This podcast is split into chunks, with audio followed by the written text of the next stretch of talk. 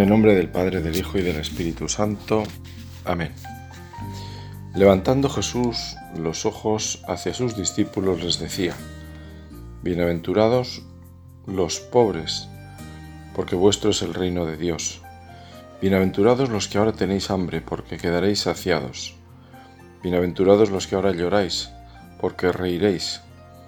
Bienaventurados vosotros cuando os odien los hombres y os excluyan y os insulten y proscriban vuestro nombre como infame por causa del Hijo del Hombre.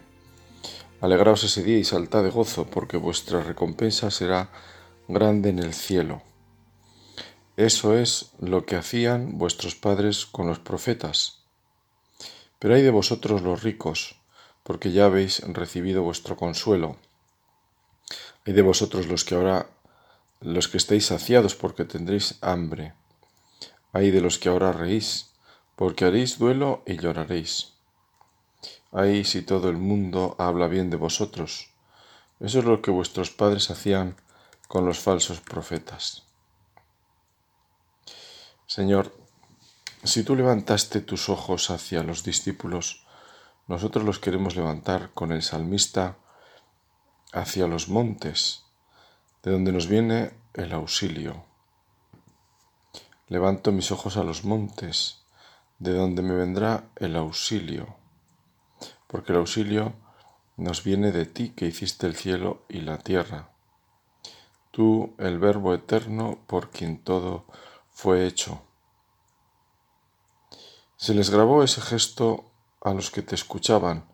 Tu mirada, Jesús, que se dirigió a ellos para abrirles tu corazón manso y humilde y mostrarles el camino de la vida y por tanto el secreto de la felicidad ya en este mundo. Una primera, mira, una primera lectura del texto de las bienaventuranzas, de las bienaventuranzas y de las advertencias, pues la primera idea que nos queda es esta, que una cosa es esto y otra cosa es la eternidad.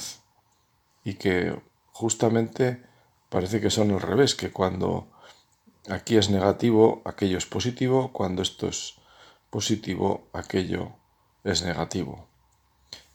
Simplificándolo mucho, ¿verdad? Pero, pero esa idea de que, bueno, bueno, no todo, mm, no todo es, diríamos quizá con el refrán castellano, no, no es oro todo lo que reluce, o sea, aquí las cosas, el hecho de que vayan bien, entre comillas, según los criterios del mundo, pues tampoco significa mucho, o más bien significa a veces quizá lo, pues justamente lo contrario, ¿no? Y queda muy claro en ese, esa última advertencia, ahí si todos hablan bien de vosotros. Ahí si todos hablan bien de vosotros. Hemos escuchado a veces decir, esta persona la quería todo el mundo. Bueno, esto tiene una doble forma de entenderse, ¿no? Quizá en un ambiente, un ambiente pequeño, pues qué sé yo, que en, un pueblo a uno lo quieran todos, pues significa que es un hombre que ha ayudado a la gente, que, ha sido un hombre honrado, pacífico, sincero, eh, trabajador. Bueno, hay. Ahora, una persona de relevancia pública, eh, pues que todo el mundo pues esté contento con él, pues a lo mejor es que ha dicho lo que cada uno quería oír, ¿no? Y cuando ha tomado una decisión, pues en favor de unos, luego no le importó tomar la decisión absolutamente contraria, eh, por ejemplo, legislando en cuestiones, pues por, contentar a otros, ¿no? Eso, eso ya es otra cosa. En fin, creo que, que se entiende suficientemente bien, ¿no? Pero bueno, vamos, voy a, vamos a los santos padres que son siempre luminosos. Y en concreto San León Magno, por ejemplo, que afirma que con estas palabras Jesús cumple la profecía de Jeremías, que decía, mirad que llegan días, oráculo del Señor, en que haré con la casa de Israel y la casa de Judá una alianza nueva. Después de aquellos días, oráculo del Señor, meteré mi ley en su pecho la escribiré en sus corazones. Así pues, el mismo que habló a Moisés fue el que habló a los apóstoles, y era también la ágil mano del Verbo la que grababa en lo íntimo de los corazones de sus discípulos los decretos del Nuevo Testamento, sin que hubiera como en otro tiempo densos nubarrones que lo ocultaran, ni terribles truenos y relámpagos que aterrorizaran al pueblo, impidiéndole acercarse a la montaña, sin una sencilla charla que llegaba tranquilamente a los oídos de los circunstantes. Así era como el rigor de la ley se veía suplantado por la dulzura de la gracia y el espíritu de hijos adoptivos sucedía al de la esclavitud en el temor. Las mismas divinas palabras de Cristo nos atestiguan cómo es la doctrina de Cristo, de modo que los que anhelan llegar a la bienaventuranza eterna puedan identificar los peldaños de esa dichosa subida. Y así dice, Dichosos los pobres en el espíritu, porque de ellos es el reino de los cielos. Podría no entenderse de qué pobres hablaba la misma verdad, si al decir dichosos los pobres no hubiera añadido cómo había de entenderse esa pobreza, porque podría parecer que para merecer el reino de los cielos basta la simple miseria que se ven tantos por pura necesidad, que tan gravosa y molesta le resulta, pero al decir Dichosos los pobres en el espíritu da a entender que el reino de los cielos será de aquellos que lo han merecido más por la humildad de sus almas que por la carencia de bienes. Pues así explica San León esta primera bienaventuranza, la de los pobres de espíritu. Así va describiendo para nosotros Jesús el camino, el camino que lleva la vida Jesús que habla poco sobre cómo es la eternidad, qué será el cielo, cómo será. Eso que nuestra curiosidad enseguida anhela satisfacer, a Jesús no le interesa, o eso parece al menos, porque no entra apenas al tema. Sí le interesa más indicarnos el camino. Así tenemos los mandamientos para llegar al cielo. Recordamos el encuentro con el joven rico. Maestro, ¿qué tengo que hacer para heredar la vida eterna? Bueno, pues primero cumple los mandamientos, las obras de misericordia como criterio de juicio. Tuve hambre, me diste de comer, estuve enfermo, etc. ¿no? Venir a eh, los benditos de mi Padre porque tuve hambre, etcétera, etcétera. Y luego las bienaventuranzas. Heredarán el, heredarán el cielo, heredarán el reino. La verdad es que tenemos el Evangelio mismo Cualquiera de los cuatro, incluso una parábola, podría servirnos como resumen del corazón de Cristo. Hay textos que ya en sí mismos son como un criterio de discernimiento para la eternidad. Estoy pensando en la conocidísima del Hijo Pródigo, tanto por la vuelta de este, del Hijo Pródigo, como la presentación que nos hace del Hijo Mayor. Incluso se me va la imaginación al buen ladrón que con su súplica confiada ganó el cielo. Hoy estarás conmigo en el paraíso, le dijo Jesús. En el fondo está la contrición. Imitar la contrición es un camino por el que sabemos que llegamos a Dios. Pedir, perdonar y perdonar lo arreglan todo, podemos decir. Pero nadie puede sustituir nuestra súplica. Aunque la mueva el Espíritu, necesita de nuestra correspondencia a esa gracia. Las bienaventuranzas son como un resumen maravilloso de lo que es ser cristiano, porque son el corazón de Cristo. ¿Qué hay en el corazón de Cristo? Es la pregunta, ¿verdad? Maravillosa. ¿Qué, hay en el corazón de una persona? O sea, ¿cuáles son sus anhelos profundos, qué es lo que qué es lo que mueve su vida, qué es lo que no quisiera que le arrancaran nunca. Bueno, pues enseguida pienso, no, bueno, pues los padres, evidentemente los hijos, ¿no? Son desvelo de su corazón. Luego en el corazón está también, pues, bueno, el trabajo, ¿no?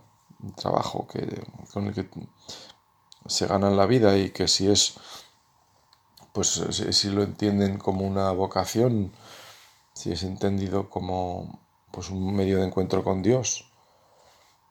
Bueno, pues estas cosas están ahí. En fin, bueno, y, ¿qué hay en el corazón de Cristo? Pues en el corazón de Cristo evidentemente está, está el Padre, está el Espíritu, está el reino, que Él es el reino, están los apóstoles. En definitiva, está el plan de salvación. O sea, el corazón de Cristo se ve, se ve cumplido, sus anhelos están cumplidos en la cruz. Cuánto he deseado beber este cáliz. Jesús quiere completar ese, esa redención obediente al Padre. Eso es lo que hay en el corazón de Cristo. Y ese corazón de Cristo se despliega en, en la vida, pues en las bienaventuranzas. Jesús vive, cumple las bienaventuranzas. Son sentimientos arraigados en el amor, en el fondo, pero el amor con mayúscula. Es lo que hemos visto en, en las vidas de hombres y mujeres que han respondido en el vivir diario, pues con sus luces y sus sombras, a esa forma de entender la relación con los demás, que han descubierto y nos lo muestran así, que el amor al prójimo no se puede separar del amor de Dios y que vivir las bienaventuranzas es lo mismo que estar con Dios. Por eso nos puede servir como examen de conciencia cuando rezamos ahora mismo. Podemos repetirlas despacio, después de invocar al Espíritu para que éste nos ilumine y nos ayude a vernos en ellas y a vivirlas para que nos convenza de la luz que hay en ellas porque dichas por Jesús, y no necesitamos más argumento, son el camino de la verdadera felicidad, pero ya aquí, en este mundo. Ahora que están de moda los libros de autoayuda y de ánimo, podemos decir que las bienaventuranzas, como se dice ahora, nos tienen que hacer venirnos arriba, nos tienen que levantar el ánimo, porque nos recuerdan la meta final de nuestra vida, que será la mejor imaginable, y nos hacen claro el camino, entendible. No sencillo, porque tendremos que luchar y a veces abrazo partido con nuestra debilidad y los malos hábitos, pero hay quien lucha con nosotros. Ven, Espíritu Santo, danos ese corazón nuevo, danos esa mirada atenta y haznos saber las cosas rectamente. Danos el conocimiento verdadero. Está en las enseñanzas del Verbo encarnado, en su vida, y está atestiguada también por la vida de los santos, los que han recorrido ese camino intentando vivirlas y nos muestran que ha merecido la pena. En el fondo ser santo es lo que más vale la pena o lo único que vale la pena profundamente. En este empeño, siguiendo el consejo de Santa Teresa, diremos que la paciencia todo lo alcanza. Dios la tiene con nosotros siempre. Dichosos los que lloran, porque ellos serán consolados.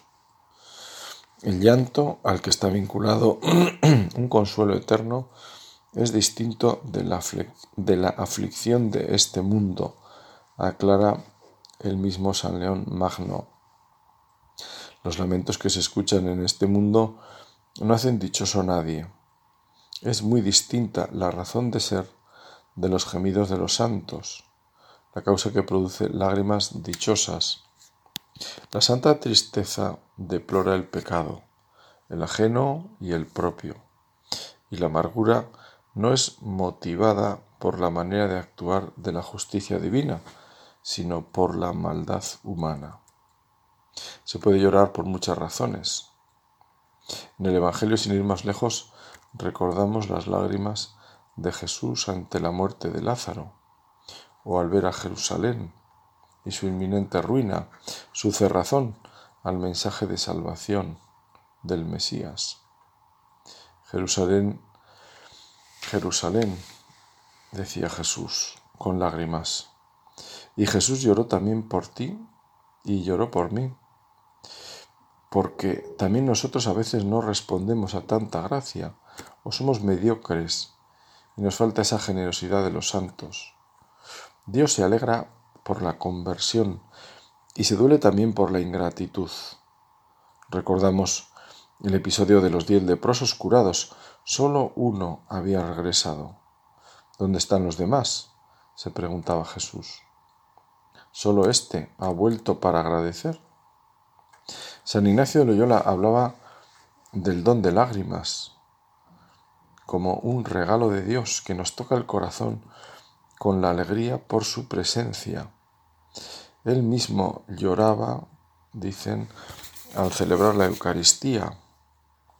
Son lágrimas sanadoras las que acompañan el perdón en el sacramento de la penitencia o cuando dos personas se reconcilian. En el fondo, San León quiere que le vemos la mirada y que esas lágrimas tengan que ver con Dios y no tanto con nosotros. En la condición humana, desde bien pequeños agradecemos, perdón, aprendemos el dolor y las lágrimas amargas que derramamos por la pérdida de alguna cosa, por no conseguir también algo esperado. Y son simples cosas. Vemos el espectáculo de hombres hechos y derechos llorando cuando pierden un partido de fútbol en una final. Y lo mismo los aficionados, que incluso hasta lo sienten más. Por eso nuestras lágrimas deben encauzarse por el amor de Dios. Podemos pedirle al Señor que nos duela lo que le duele a Él, lo que le dolía y le duele a nuestra Madre la Virgen. Por ese camino vamos bien. Decía San Ambrosio, hecho esto, acuérdate de que eres pecador. Llora tus pecados, llora tus faltas. Está bien que la tercera bienaventuranza sea para los que lloran sus pecados, porque es la Trinidad la que perdona los pecados. Purifícate, pues, con tus lágrimas y lávate con tu llanto. Si lloras por ti mismo, nadie tendrá que llorarte. Cada uno tiene sus muertos por quien llorar. Estamos muertos cuando pecamos. Que el que es pecador llore, pues, por él mismo y se corrija para llegar a ser justo, porque el justo se acusa a sí mismo. Y San Carlos de Foucault decía también, confiemos, esperemos nosotros todos que lloramos, que derramamos lágrimas inocentes. Esperemos si lloramos los dolores de nuestro cuerpo o de nuestra alma nos sirven de purgatorio. Dios se sirve de eso para que levantemos los ojos hacia Él, nos purifiquemos y santifiquemos. Confiemos todavía más si lloramos los dolores de otros, porque esta caridad nos es inspirada por Dios y le agrada. Confiemos también si lloramos nuestros pecados, porque esta compunción la pone Dios mismo en nuestras almas. Confiemos todavía más si lloramos con un corazón puro los pecados de otros, porque este amor por la gloria de Dios y la santificación de las almas nos son inspiradas por Dios, y esto es una gracia. Confiemos y lloramos por el deseo de ver a Dios y el dolor por estar separados de Él, porque este deseo amoroso es obra de Dios en nosotros. Confiemos también si lloramos solamente porque amamos, sin desear ni temer nada, queriendo plenamente todo lo que Dios quiere y queriendo solo está lo dicho de su gloria, sufriendo de sus sufrimientos pasados, llorando unas veces de compasión por el recuerdo de su pasión y otras de alegría con el pensamiento de su ascensión y su gloria, y otras simplemente de emoción porque le amamos hasta morir de amor. Qué preciosa ascensión en las lágrimas nos hace Carlos de Foucault. Qué preciosa. Sigue el Señor. Dichosos los sufridos, porque ellos heredarán la tierra. Se promete la posesión de la tierra a los mansos y sufridos, a los humildes y sencillos, a los que están dispuestos a tolerar toda clase de injusticias. No se ha de mirar esta herencia como vil y deleznable, como si estuviera separada de la patria celestial. De lo contrario no se entiende ¿quién podría entrar en el reino de los cielos? Porque la tierra prometida a los sufridos, en cuya posesión han de entrar los mansos, es la carne de los santos. Esta carne vivió en humillación, por eso mereció una resurrección que la transforma y la reviste de inmortalidad, sin temer nada que pueda contrariar al espíritu, sabiendo que van a estar siempre de común acuerdo, porque entonces el hombre exterior será la posesión pacífica e inamisible del hombre interior.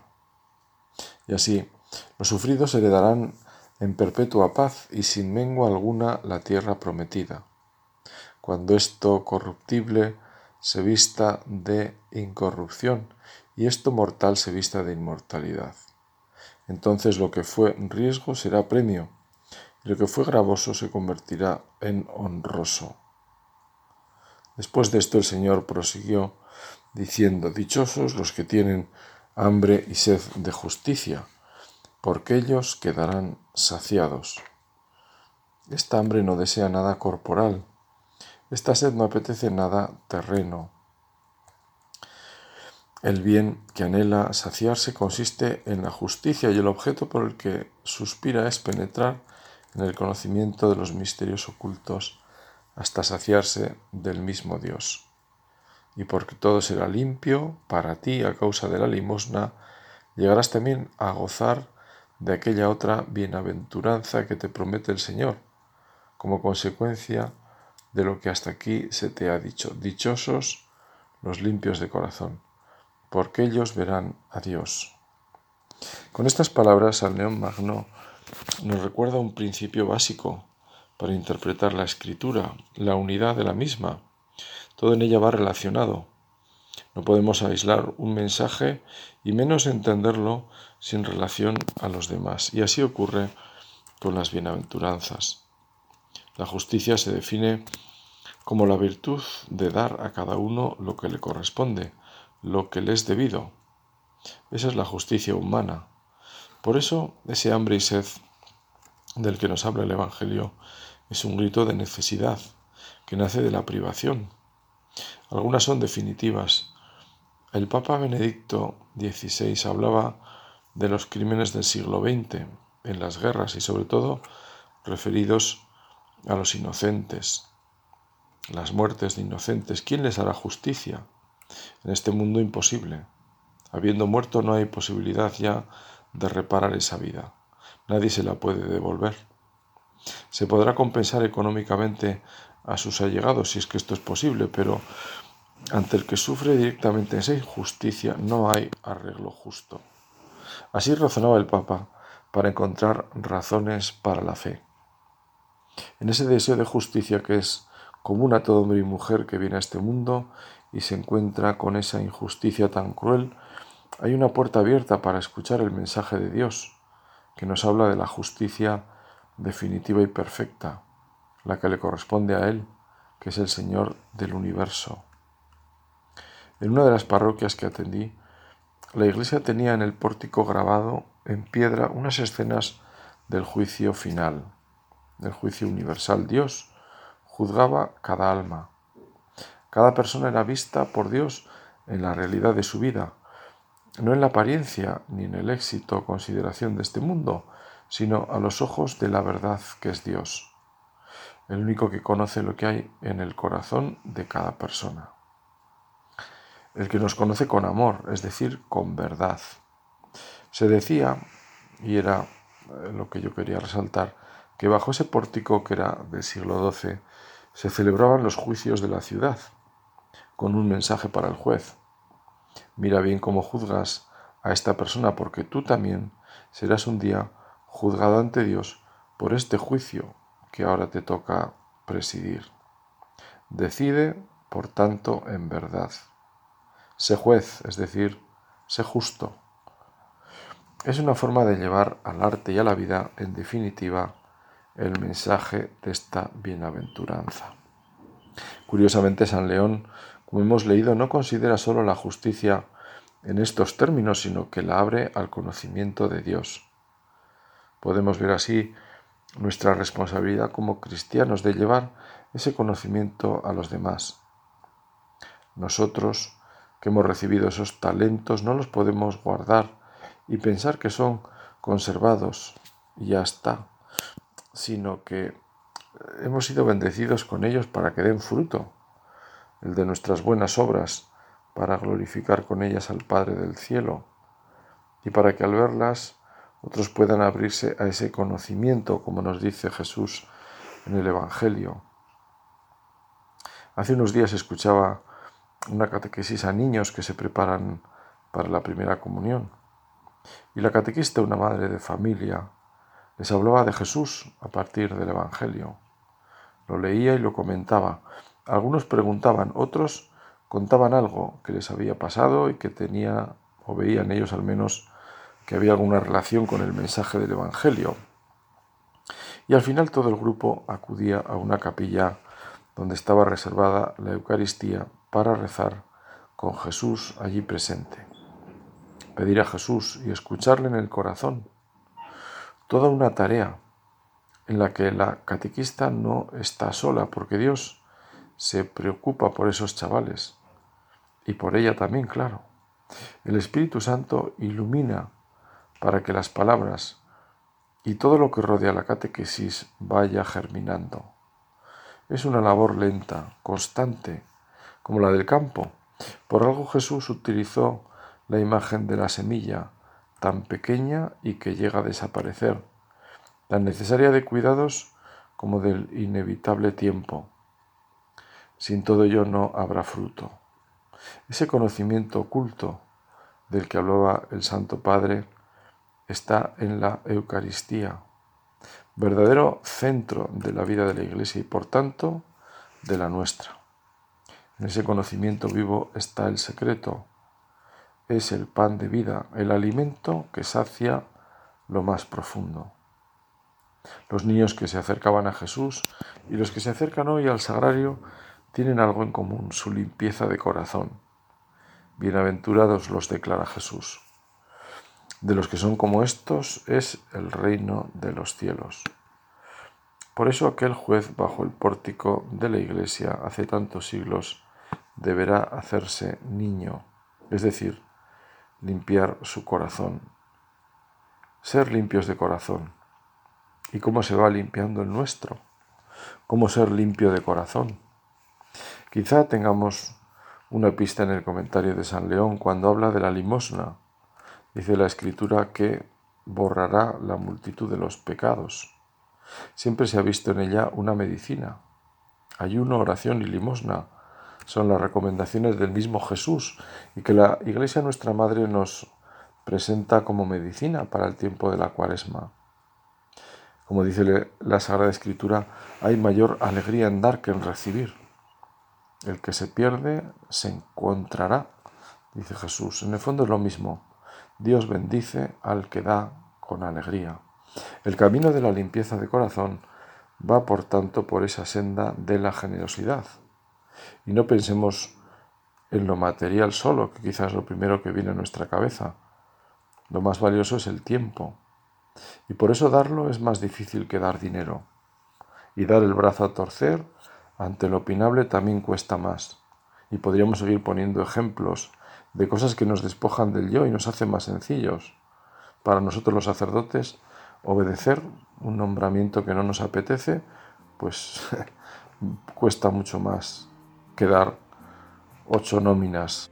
En fin, se nos va el tiempo y vamos a poner pues estos anhelos de vivir las bienaventuranzas, de ir por el buen camino, el camino de la gloria, con la gracia del Espíritu Santo, con la intercesión, cómo no, de San José, al que encomendamos el centro de nuestro corazón para que se parezca a lo que había en el centro del suyo Cristo y Santa María. Así sea.